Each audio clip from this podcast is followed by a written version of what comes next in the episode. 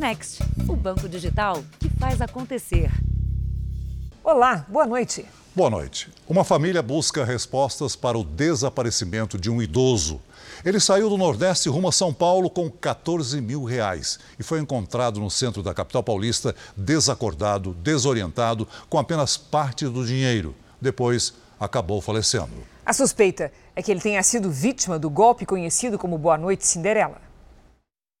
A semana de buscas pelo idoso acabou no cemitério. Quando os filhos chegaram, seu Firmo Alves da Cruz estava prestes a ser enterrado sem que ninguém da família soubesse. O aposentado de 84 anos saiu de Ceabra, no interior da Bahia, de ônibus para visitar os filhos.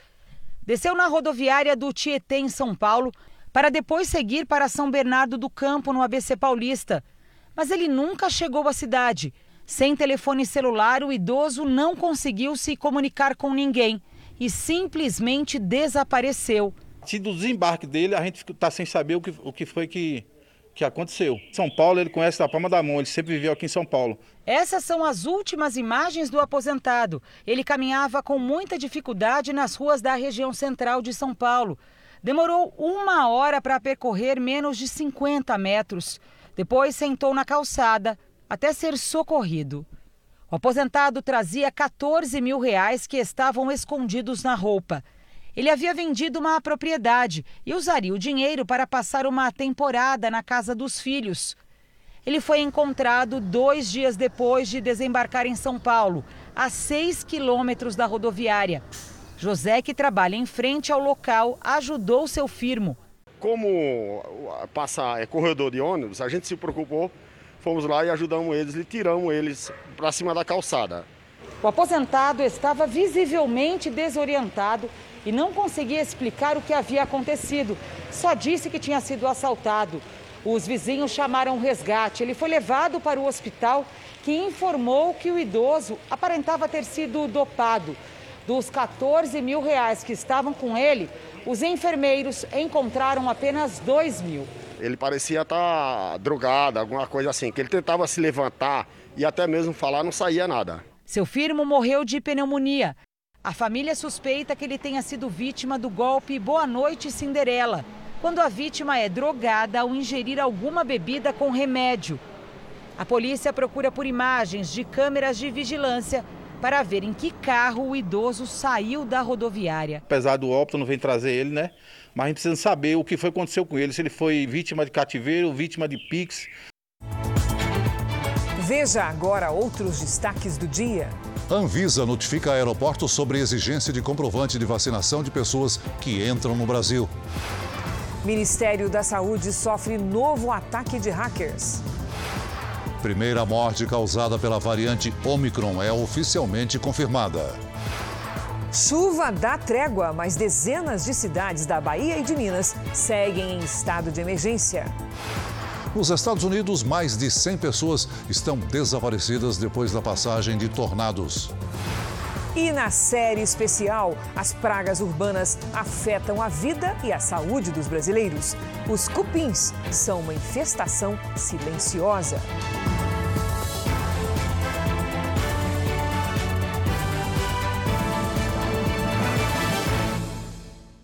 Oferecimento Bradesco. Em 2022, compartilhe o seu brilho.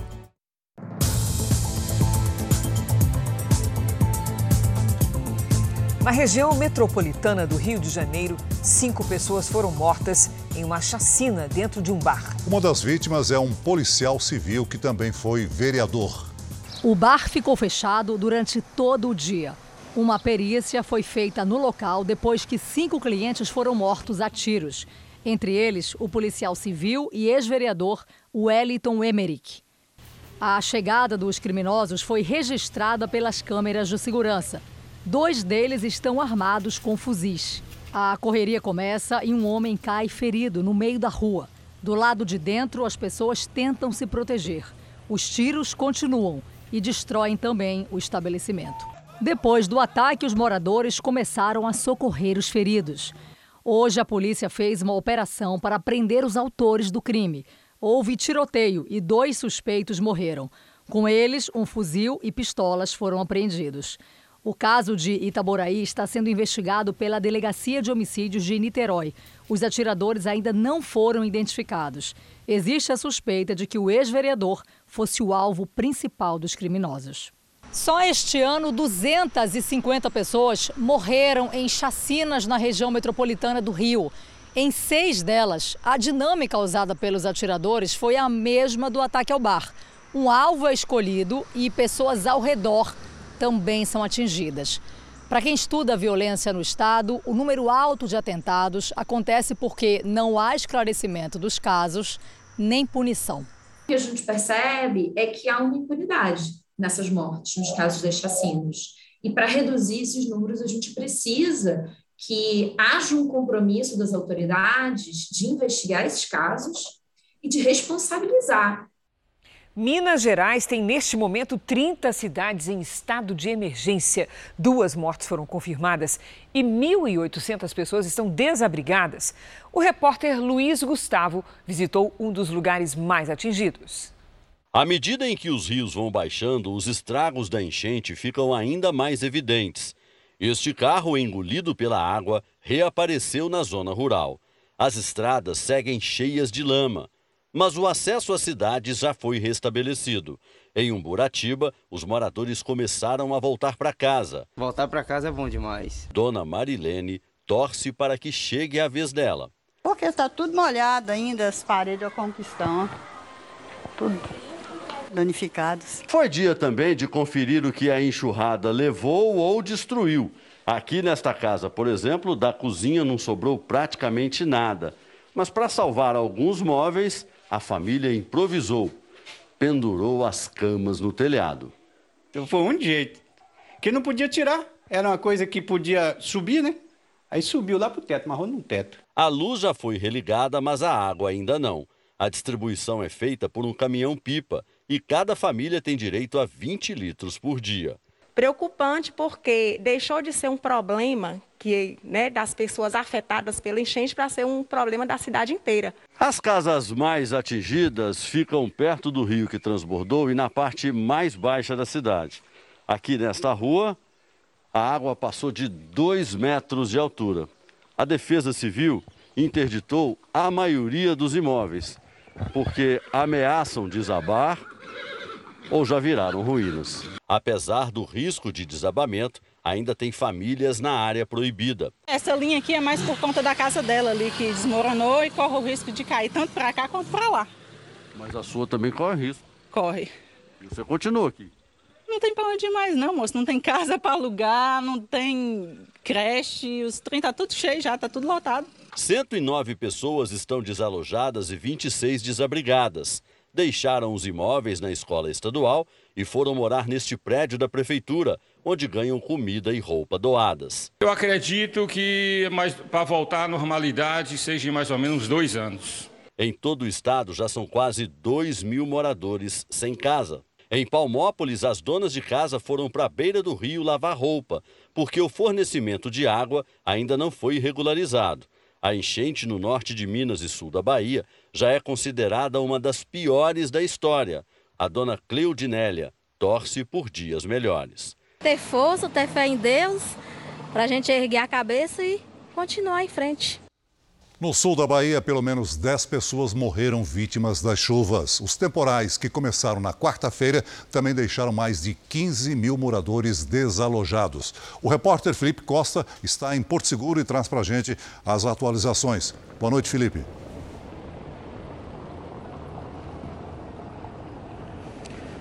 Oi, Celso, boa noite para você. Aqui em Porto Seguro, essa escola municipal foi transformada em uma base operacional para 100 militares que estão chegando de Salvador. Eles vão ajudar nas ações de resgate e também na distribuição de mantimentos. Hoje não choveu aqui na cidade, o que trouxe um certo alívio. Mas no final de semana, acessos a destinos turísticos importantes aqui da região, como Caraíva e Trancoso, foram bloqueados pelas inundações. Na cidade de Itamaraju, uma das mais atingidas, 150 casas foram condenadas. Pontes desabaram e o asfalto cedeu em várias rodovias. Segundo a prefeitura, os prejuízos podem chegar a 50 milhões de reais. Veja na reportagem de Renato Santiago. A destruição é o resultado de seis dias de chuvas intensas. Os temporais fizeram rios transbordarem e milhares de casas foram invadidas pela água.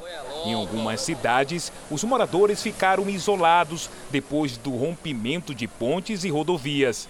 O seu Edson trabalha em Itamaraju, uma das cidades mais atingidas na Bahia. Ele nunca viu nada parecido. Eu nunca vi a situação como essa, que tá na, na entrada dessa rua aqui, já estava avisando, tá, a pista tá desabando, sabe? Eu nunca vi a situação dessa em Itamaraju, não. O João Paulo agradece a ajuda que recebeu para recomeçar. Ele é uma das mais de 6 mil pessoas que ficaram desabrigadas no estado. E eu agradeço todos, todos mesmo, por dar roupa, dar comida e ajudar. E essas coisas pequenas que foi perdida, a gente acrescenta depois. O trabalho de limpeza é pesado e demorado. Nas últimas horas, a chuva diminuiu, mas 51 cidades baianas seguem em situação de emergência. O governo do estado já anunciou a criação de um plano para a recuperação dos municípios. O Ministério do Desenvolvimento Regional já anunciou a liberação de 5 milhões e 800 mil reais em verbas de ajuda. Ao todo, 220 mil pessoas foram afetadas de alguma maneira pelas enchentes na Bahia. O Exército Brasileiro tem neste momento 400 homens na região afetada pelas chuvas no sul da Bahia. O esforço para prestar socorro aos moradores inclui 30 viaturas, 5 embarcações, helicópteros e escavadeiras. Parte do contingente e do equipamento foi deslocado principalmente de Salvador e Feira de Santana. Fonte do Comando do Exército, com quem eu conversei na tarde de hoje, explica que esta é a pior situação da região nos últimos 30 anos, mas está sob controle neste momento. Chuva forte também em São Paulo. A tempestade que atingiu a cidade na tarde de hoje deixou vários bairros em estado de atenção. Praticamente todas as regiões registraram pontos de alagamento, alguns intransitáveis, como nesta avenida da Zona Leste. Nesse trecho, os passageiros ficaram presos dentro do ônibus, esperando a água baixar. Ciclistas e motoqueiros se arriscaram no meio da enchente. A chuva provocou também algumas quedas de árvores na capital. Nós mudamos de assunto agora e vamos ao Rio de Janeiro ao vivo, porque cinco policiais militares foram denunciados pela alteração na cena da morte de uma jovem que estava grávida. Quem tem as informações direto do Rio é a Paloma Poeta. Olá, Paloma, boa noite.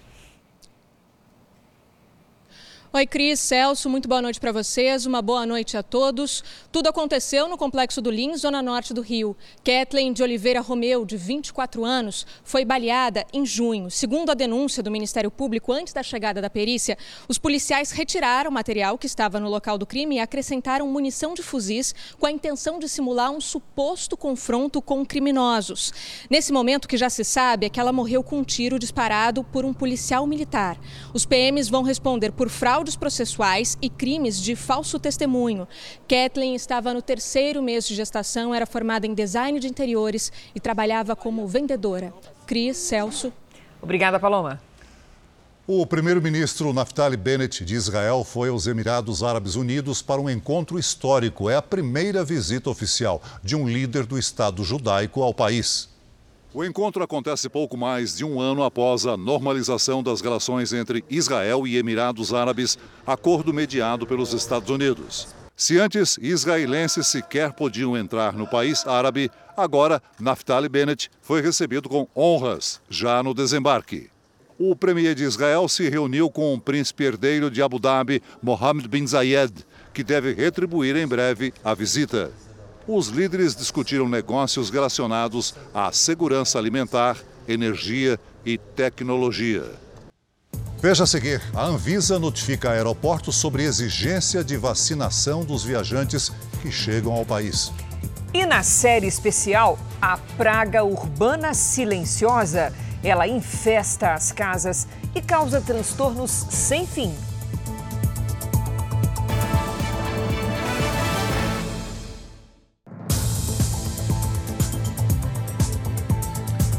A Anvisa notificou os aeroportos brasileiros sobre a determinação do ministro Barroso do Supremo Tribunal Federal, que exige comprovante de vacinação dos viajantes que chegam ao Brasil. A nova regra está em processo de implementação e ainda falta uma portaria do governo para oficializar. Já o Ministério da Saúde foi alvo de mais um ataque hacker, desta vez na rede interna da pasta. As informações sobre a invasão foram publicadas com exclusividade pelo portal R7.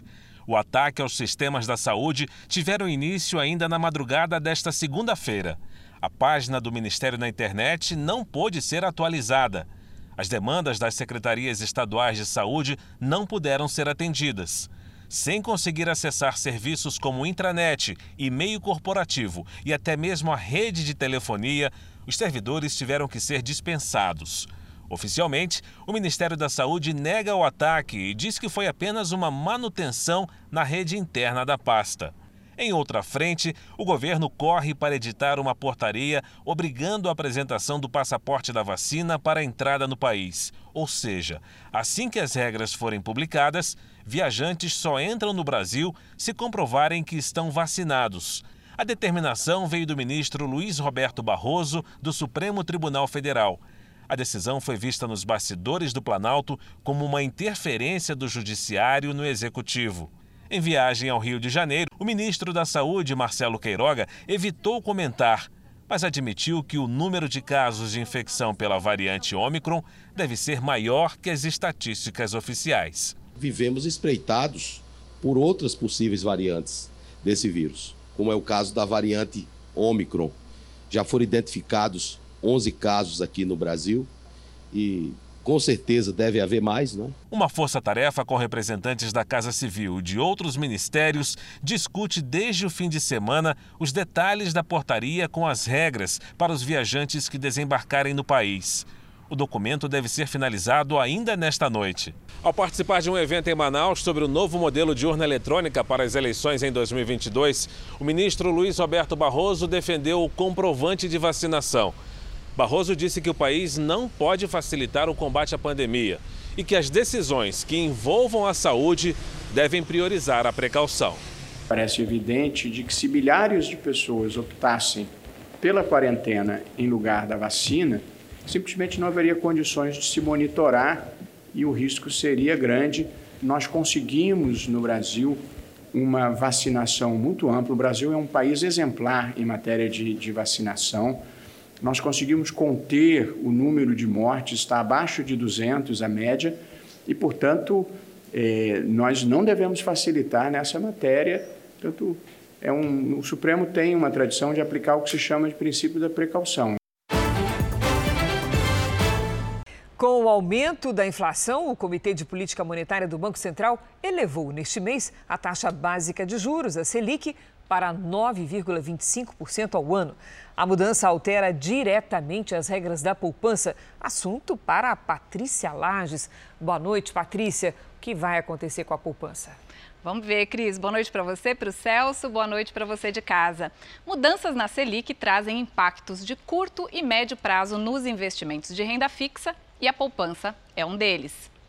Quando a Selic está igual ou abaixo de 8,5% ao ano, a poupança rende 70% da taxa mais a variação da TR, a taxa referencial que nesse momento está zerada. E quando a Selic ultrapassa os 8,5%, como agora, a poupança volta à regra antiga, ou seja, rende 0,5% ao mês mais TR. Agora, mesmo com essa alta, a poupança vai continuar perdendo para a inflação. Ela está apresentando o que a gente chama de rentabilidade negativa. Já descontando a inflação acumulada dos últimos 12 meses, que ultrapassou os 10%, a rentabilidade da poupança foi negativa em 7,59%. Esse foi o pior rendimento em termos reais dos últimos 30 anos. Patrícia, quem busca rentabilidade, mas não abre mão da segurança, deve procurar que tipo de investimento? É, Cris, é um perfil mais conservador, né? Olha, na renda fixa há outros produtos mais indicados do que a poupança. O Tesouro Selic, por exemplo, tem um fluxo de investimento bem simples. Ele é baseado em uma aplicação e um resgate. Além de ser bastante seguro, ele é corrigido conforme a variação da Selic, o que evita o retorno negativo, mesmo que a pessoa resgate antes da data de vencimento. Outras opções mais interessantes seriam os CDBs, dependendo da remuneração, ou as LCIs, que são as letras de crédito imobiliário, e as LCAs, as letras de crédito do agronegócio. Essas duas últimas, assim como a poupança, são isentas de imposto de renda. Cris. Obrigada, Patrícia. Foi encontrado hoje o corpo da quarta vítima do fenômeno conhecido como cabeça d'água em uma cachoeira no interior de São Paulo. A jovem de 21 anos foi localizada nesta manhã às margens do Rio do Braço, em Lavrinhas, interior de São Paulo. As quatro vítimas fatais do acidente eram de Pindamonhangaba, a 85 quilômetros dali, e estavam numa excursão aproveitando o domingo na Cachoeira da Pedra, quando foram surpreendidas por uma grande quantidade de água. O fenômeno acontece quando ocorre uma chuva forte em algum ponto do rio, que faz o volume e a força da água aumentarem muito. 16 pessoas pessoas foram resgatadas com vida do local. Veja a seguir o organograma do crime. Veja quem é quem nas quadrilhas que roubam celulares. E na série especial, os invasores urbanos, como os cupins, se instalam e se multiplicam por toda a madeira da casa.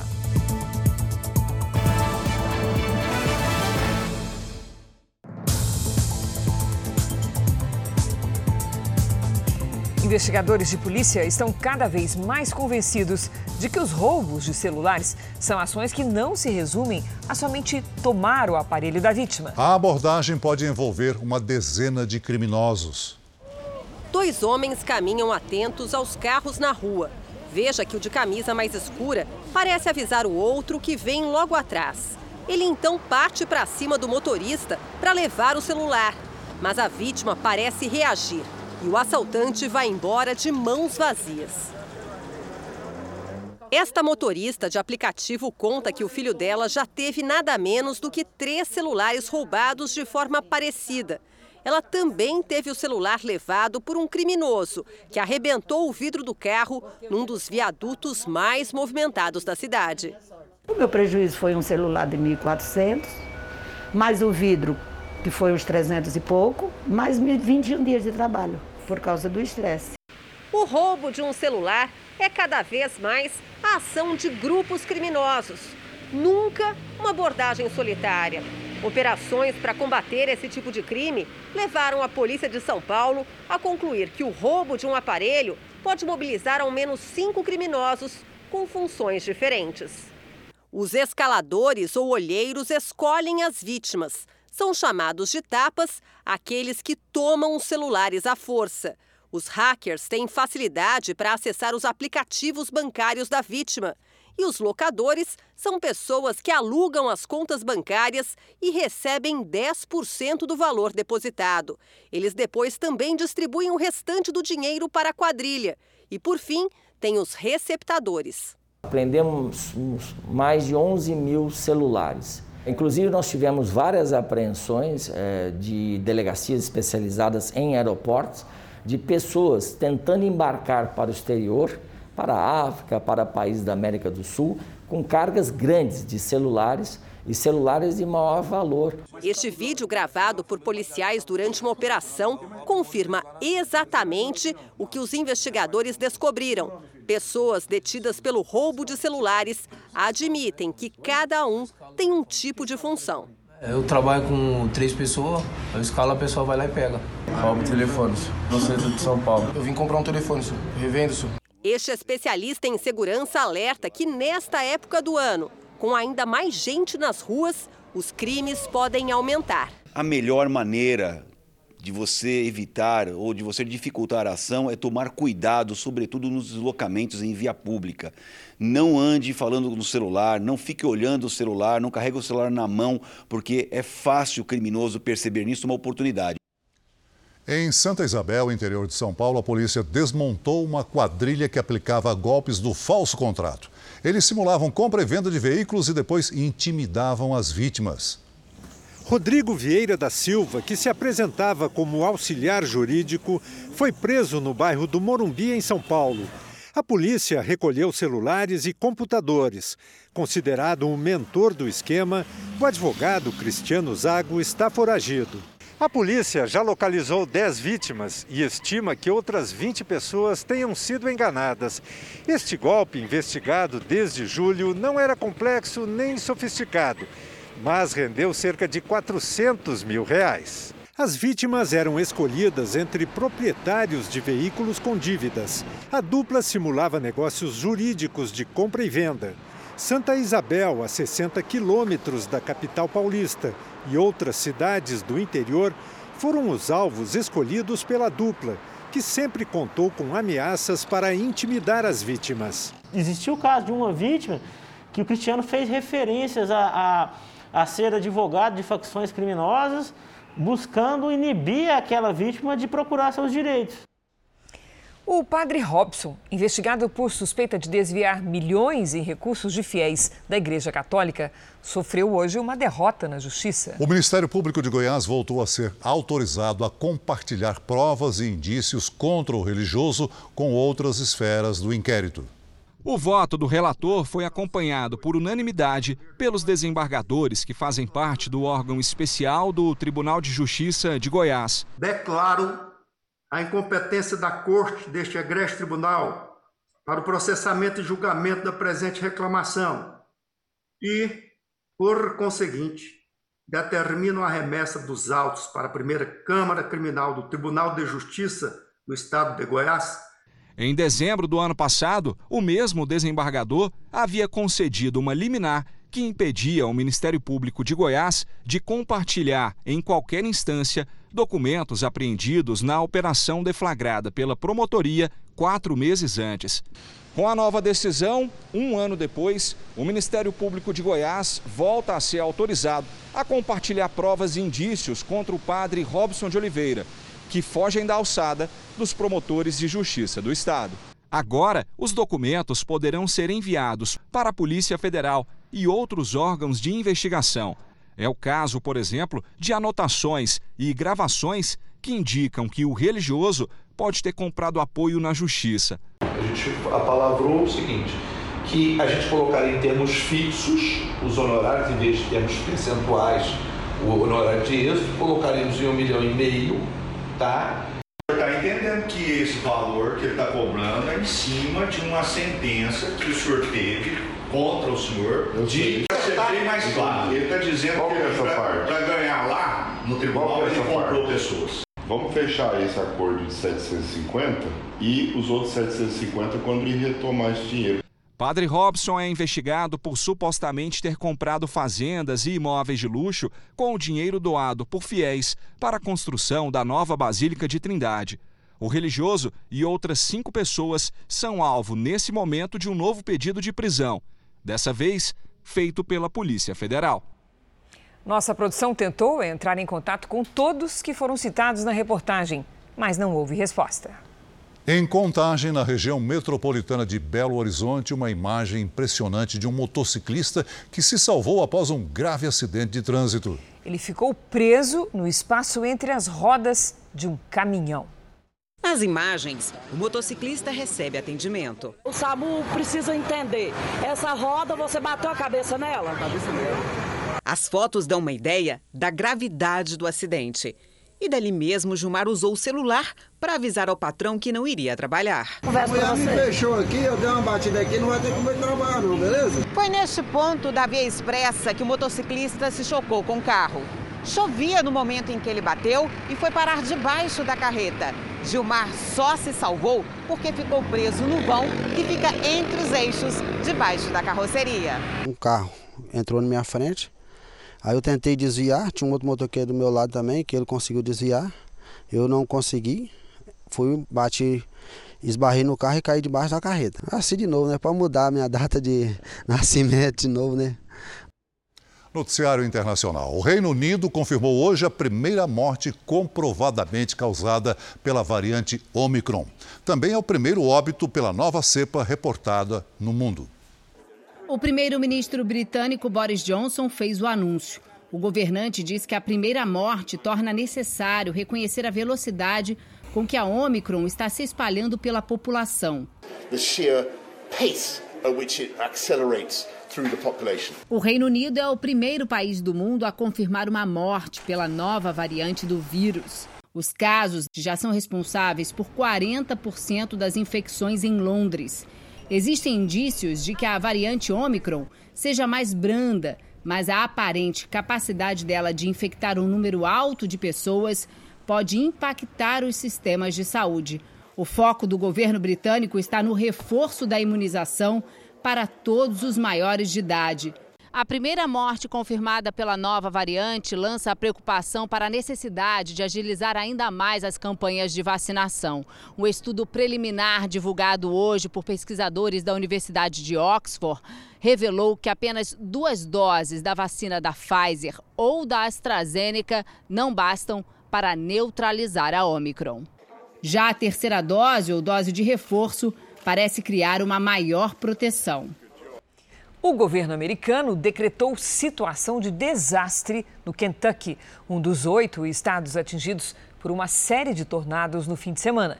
Isso significa que a ajuda federal está a caminho para os trabalhos de recuperação. A Guarda Nacional já foi acionada. Até o momento, pelo menos 88 pessoas morreram, 74 só no Kentucky. Mais de 100 estão desaparecidas. E as buscas por sobreviventes continuam. O estado mais prejudicado foi o Kentucky, onde os mortos têm entre 5 meses e 86 anos. O governador Andy Beshear se emocionou ao falar sobre as vidas perdidas. The age, the age range is five months to 86 years. O presidente americano Joe Biden vai visitar na quarta-feira a região atingida pelos tornados e afirmou que vai enviar toda a ajuda necessária o mais rápido possível. Enquanto isso, voluntários se mobilizam. Doações de alimentos, roupas e itens básicos de higiene chegam aos abrigos provisórios. Randy Gnell, de 79 anos, foi levado a um desses locais e se emociona ao dizer que tudo que construiu ao longo da vida desapareceu. Não temos casa agora, não temos carro, não temos nada, desabafa ele. Já Derek e Nick estão abrigados na casa dos pais e tentam reconstruir a vida. Nick conta que estavam acompanhando o trajeto do tornado pelo noticiário, mas quando ele chegou, o barulho foi ensurdecedor. A gente está chegando aqui na parte da casa onde o casal decidiu se esconder cinco minutos antes da chegada do tornado. Foi a decisão mais difícil que eles tiveram na vida deles, segundo o que eles nos contaram. Vamos ver aqui. Eles se abrigaram no banheiro. Ficamos aqui uns 20 minutos assustadores e não sabíamos o que estava acontecendo lá fora, disse Derek. O pai dele, que mora em uma outra cidade que não foi atingida pelos tornados, veio ajudar a carregar o que ainda restou. Disse que todos estão contribuindo como podem. Três meses depois da erupção de um vulcão numa ilha da Espanha, 33 mil pessoas entraram em confinamento para se proteger de gases tóxicos. As autoridades emitiram a ordem para três municípios da ilha de La Palma o número de moradores confinados equivale a 38% da população total. A erupção do vulcão Cumbre Vieja é a mais longa da história da ilha. Aqui no Brasil, você viu ainda nessa edição os estragos causados pelas chuvas na Bahia e em Minas Gerais. Agora vamos conversar com a Mariana Bispo para saber se há previsão de temporais para os próximos dias. Boa noite, Mari. Como é que vai ficar o tempo nessas regiões? A previsão, sim. Começamos a semana com novos alertas para temporais. Cris, boa noite para você, Celso e a todos que nos acompanham. No sul da Bahia, a quantidade de chuva vai ser menor nos próximos dias, mas com a quantidade de água dos últimos dias, ainda há risco de deslizamentos. As imagens de satélite que a gente mostra aqui a gente consegue ver muitas nuvens de chuva espalhadas por todo o Brasil. Isso é efeito de um corredor de umidade que atravessa o país, combinado a uma circulação de ventos em Mato Grosso do Sul. Em Rondônia, no Amazonas e no Rio Grande do Sul, toda essa área vermelha aqui do mapa, é alto o risco para tempestades, com chance de alagamentos e deslizamentos também. Nas áreas em amarelo, nível de atenção para temporais. Do Pará até o Nordeste, a chuva é rápida e isolada, mas pode ser volumosa e forte também. No Sul, no Sudeste e no Centro-Oeste do país, a chuva mais intensa vai ocorrer a partir da tarde e também no começo da noite. As máximas ficam assim: em Porto Alegre e em Brasília faz 25 graus amanhã, no Rio de Janeiro. Antes dos temporais chegarem, tempo abafado, faz 33 graus. Em Salvador, 32 graus e em Manaus, 31 graus. Aqui em São Paulo, a terça-feira vai ser um dia típico de primavera-verão, sol e calor na maior parte do dia e possíveis temporais à tarde. Faz 27 graus amanhã. Na quarta e na quinta-feira a chuva vem e máximas ó, de 26 graus Celsius. O primeiro pedido de tempo delivery de hoje é da Zelita de Chapecó, Santa Catarina. Perfeito, tirou a foto ali com o filho dela. Obrigada pela participação, Zelita. Na terça e na quarta-feira, máximas de 28 e 31 graus. Sol e pancadas de chuva nos dois dias. Na quinta e na sexta, o tempo fica firme aí em Chapecó, máximas de 32 e 33 graus. Fechamos atendendo o Jonas de Castelândia. Goiás. Perfeito, obrigada, Jonas. A semana vai ser de sol, calor e também pancadas de chuva. Máximas entre 29 e 31 graus aí em Castelândia.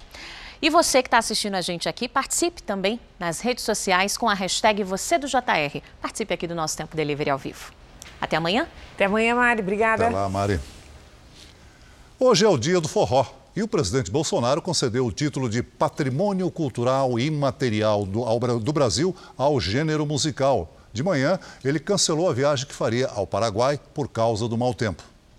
Jair Bolsonaro saiu de Brasília pela manhã com destino a Carmelo Peralta, no Paraguai. Mas o lançamento da pedra fundamental da terceira ponte entre o Brasil e o país vizinho não contou com a presença do presidente por causa do mau tempo em Mato Grosso do Sul. Bolsonaro deu meia volta na base aérea de Campo Grande e retornou a Brasília a tempo de comemorar o Dia do Forró aqui no Palácio do Planalto. Antes da cerimônia, o presidente recebeu sanfoneiros no gabinete.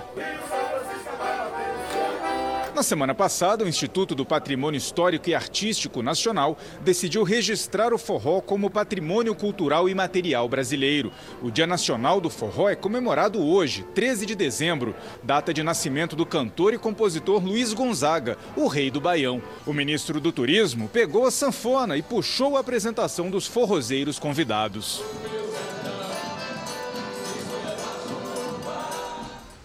O ministro da Saúde, Marcelo Queiroga, falou agora há pouco sobre a decisão do ministro Luiz Roberto Barroso, do Supremo Tribunal Federal, que determina a exigência de vacinação das pessoas que entram no Brasil.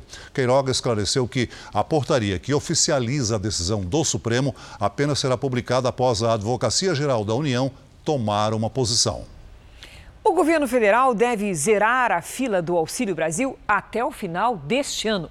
A intenção do Ministério da Cidadania é garantir, ainda em 2021, o pagamento de 400 reais para cerca de 17 milhões de pessoas, entre os já inscritos no programa e os que vão se inscrever, que vão ser incluídos agora.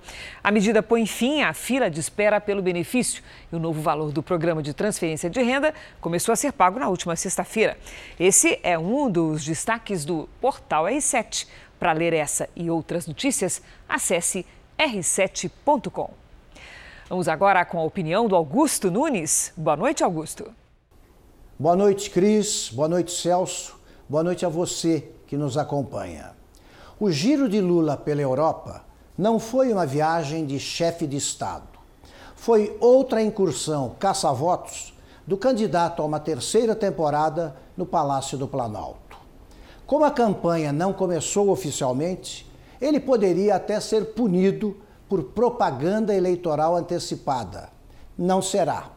Também não serão devolvidos aos pagadores de impostos os milhares de reais que bancaram as andanças de cinco assessores a que tem direito todo ex-presidente da República. Até recentemente, era Lula o vigiado. Longe da cadeia, agora servidores federais é que vigiam os lugares por onde passa o candidato para eliminar eventuais fatores de risco. Mesmo escoltado pela namorada Janja e por meia dúzia de companheiros graduados, Lula teme circular desprotegido até fora do Brasil. Poderia ao menos pagar a gastança de candidato com uma pequena fatia dos muitos milhões de reais garantidos ao PT pelo fundo eleitoral e pelo fundo partidário. Também esse dinheiro, aliás, sai do bolso de quem paga imposto. Agora você vai conhecer a história do Enzo, um menino autista com aversão ao toque, mas que apenas três meses depois do início do tratamento já distribui abraços. A transformação aconteceu graças ao trabalho da ABADES, a Associação Brasileira de Assistência e Desenvolvimento Social. A instituição atende de forma gratuita crianças e adolescentes com deficiência intelectual ou do espectro autista. Mas para continuar esse trabalho, precisa de doações.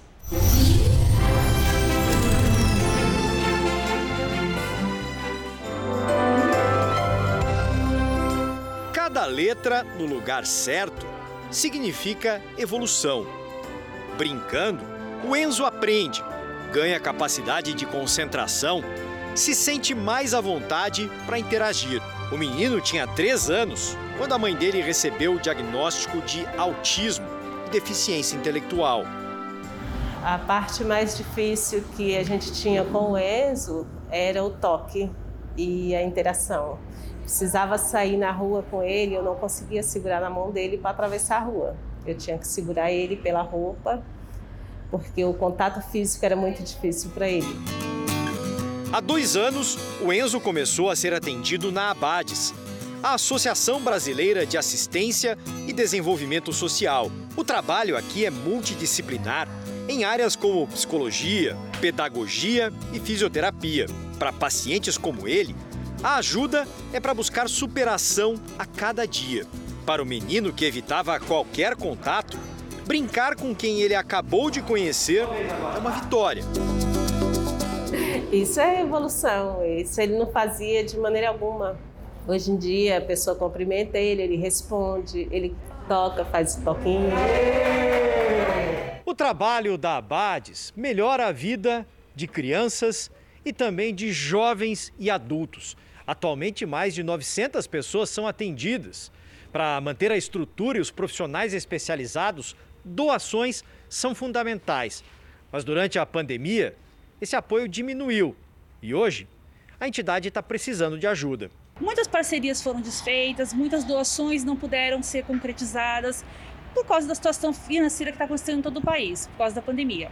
Especificamente aqui na Abades, a gente não pôde realizar nesse ano 2020-2021 eventos, parcerias, que isso trazia uma mobilização de recursos para a instituição e sustentavam a gente. Conseguíamos recursos para poder fazer o nosso trabalho e, quem sabe, abrir novas vagas. A Abades precisa de apoio para continuar mudando a história de tanta gente, como faz na vida do Enzo. Eu chorava por não poder abraçar meu filho. Ele não aceitava o meu abraço. É muito dolorido. Hoje em dia não, eu quero abraçar ele, eu abraço, eu beijo. E ele não se recusa. Isso não tem, não tem preço. Como você viu na reportagem, as doações são fundamentais para a BADES manter o trabalho de desenvolvimento das crianças. Você também pode ajudar. Veja como participar. Quem quiser ajudar pode entrar nessa corrente do bem e doar o valor que puder. É só ligar 0500 508 0707 para doar 7 reais. 0500 508 0720 para doar 20 reais. 0500 508 0740 para doar 40 reais. Ou você pode doar qualquer outro valor através do Pix. doe@abades.org.br. Se preferir, aponte o seu celular para esse QR Code e você vai ser direcionado para a doação. Ajude a Abades a construir uma sociedade mais inclusiva. Abrace essa causa. Abrace Abades. Elas afetam a vida de milhões de brasileiros nas grandes cidades. Na série especial dessa semana, você vai ver o impacto das pragas urbanas na saúde e no bolso de muitas famílias. Na reportagem de hoje, você vai conhecer pessoas que sofrem com os cupins, uma infestação silenciosa que causa grandes prejuízos.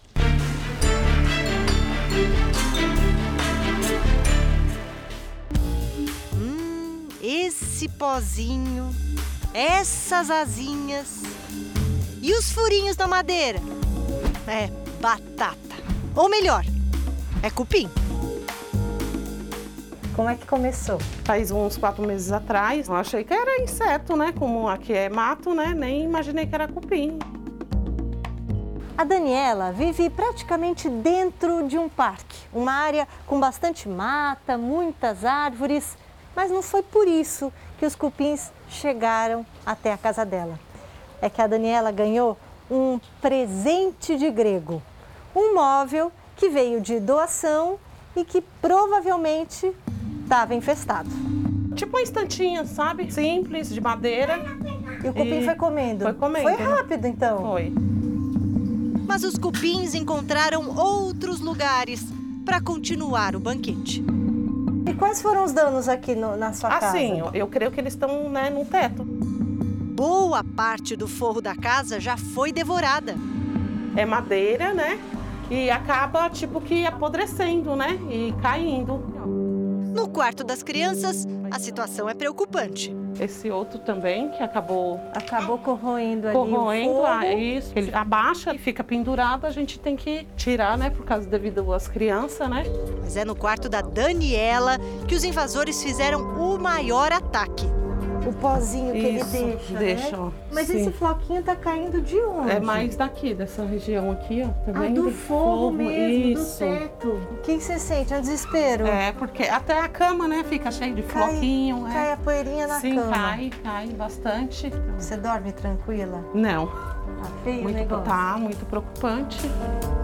Para saber o tamanho desse estrago, a Daniela recebe hoje uma empresa que combate esses bichinhos indesejáveis. O primeiro passo é a gente fazer uma inspeção para identificar a espécie, né? os locais que foram atacados. Você já subiu, já deu uma olhada, qual que é o diagnóstico? O madeiramento todo comprometido. Todo com aqui o forro, a estrutura forro, com do toda a estrutura do telhado comprometida com cupim. Os especialistas acham que Daniela e a família estão correndo um grande risco. Quanto tempo ela ainda tem aqui que ela pode aguentar? Pelo grau de consumo já no madeiramento, já se torna uma madeira já bem frágil. E aí é arriscado manter numa estrutura de telhado, né? Que esse forro ele pode ceder. No caso da Daniela, os cupins chegaram num móvel contaminado. Mas esses insetos podem invadir uma casa de várias maneiras. Sabe aqueles bichinhos que ficam rondando as lâmpadas nos meses mais quentes do ano? Então, ali pode estar o início de uma infestação. São reprodutores alados, que é uma, uma fase do cupim. Então, nessa época de altas temperaturas e umidade, ele sai para poder formarem as novas colônias. No Brasil, existem cerca de 300 espécies de cupim. Algumas são brasileiras mesmo, outras vieram de fora e se espalharam por todo o país. Inclusive nessa selva aí de concreto. A região central de São Paulo está infestada de cupins. Nesse apartamento tem madeira em tudo quanto é canto. As cadeiras são feitas de madeira, esse aparador aqui, os armários, em todo lugar tem algum objeto ou algum móvel feito de madeira. Mas sabe onde é que o Célio, o morador, foi encontrar cupim? No teto, que é feito de concreto. Eu nunca imaginei que poderia aparecer cupim no teto, então não prestei atenção. Eu só vi um ponto ali, aí eu fui escutar e tava na madeira. Aí eu falei, ué, se tá na madeira e se tá no teto, será que é cupim? E quando o Célio se deu conta, os batentes da porta estavam cheios de marcas. Ele chamou uma empresa de dedetização. Você tá tranquilo agora? Não, Por quê? porque voltou novamente. O Éder, que é especialista nesse invasor, veio ver. E não teve dúvida. Quem tá dando esse prejuízo aqui é o temido cupim subterrâneo. Também conhecido como cupim de solo. Cupim subterrâneo é um inseto territorial. Você tem um ninho que ele está alojado em algum ponto da edificação e desse ninho ele sai em busca de madeira, material celulósico que é o alimento deles. Éder desenha a cena do crime. Por trás do rodateto dessa sanca, você tem alguns pontos. E aí, ó, ele desceu aqui por trás da camada de tinta, né, achou madeira, madeira mole, que é da guarnição, e começou a comer. Ele já comeu praticamente todo o batente. Aqui, muito provavelmente tem alguma fissura, alguma coisa. Ele entrou por aqui e começou a fazer um, uma marcação ali, mas não era nada. Como ele não achou alimento, o Célio foi lá e cutucou ele acabou até espantando. E aqui uma curiosidade. O cupim subterrâneo causa estragos na alvenaria por onde passa, mas ele não se alimenta de concreto, como tem gente que chega a dizer por aí. Cupim só come madeira. Há um mito sobre cupim derrubar prédios, cupim derrubar edificações. Chamar uma empresa idônea para resolver o problema é essencial. Mas antes, é bom ter uma conversa séria com os vizinhos. Até porque a infestação se espalha rapidamente pelo prédio. Eu percebi que outros apartamentos também têm histórico de cupim. Esses inquilinos indesejados ainda vão dar muito trabalho. Conversa para a próxima reunião de condomínio. Esse é o grande é a grande dificuldade, é você tentar localizar, imagina um ninho que seja aí da ordem de um tamanho de uma bola de basquete, um pouco maior, num prédio de 80 apartamentos. O Jornal da Record termina aqui. E à meia-noite e meia tem mais Jornal da Record. Fique agora com a Bíblia. Episódio de hoje: Agar e Sarai. A gente se vê amanhã. Até lá. Boa noite e até amanhã.